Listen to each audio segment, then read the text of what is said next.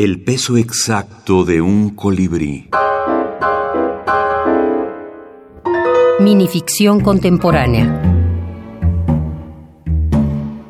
El autor y el lector. Le preguntan al autor, ¿usted cuando escribe piensa en el lector? El autor no piensa en otra cosa. En su pensamiento, el lector es un príncipe envuelto en telas bordadas y brillantes. Su principado es una colonia de la tierra en el espacio exterior. Como es príncipe, tiene gestos indolentes y gestos desdeñosos.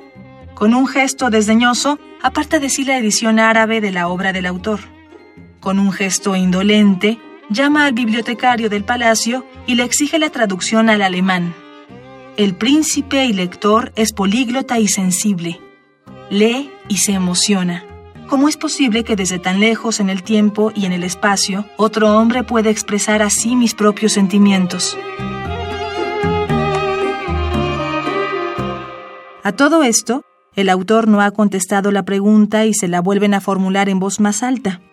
Un poco sobresaltado, se apresura a contestar. No, claro que no.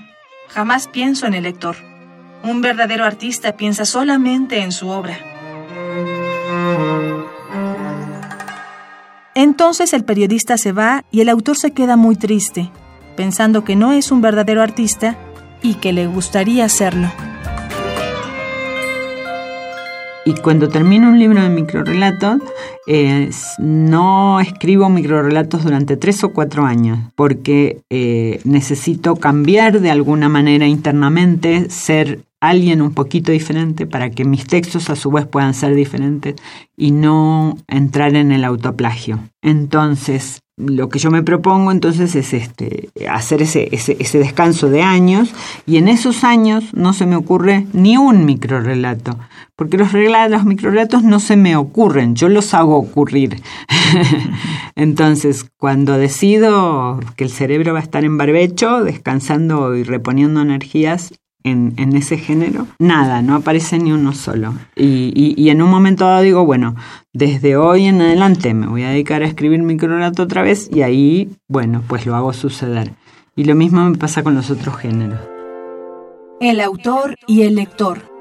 Ana María Shua, ganadora del primer premio iberoamericano de minificción Juan José Arreola.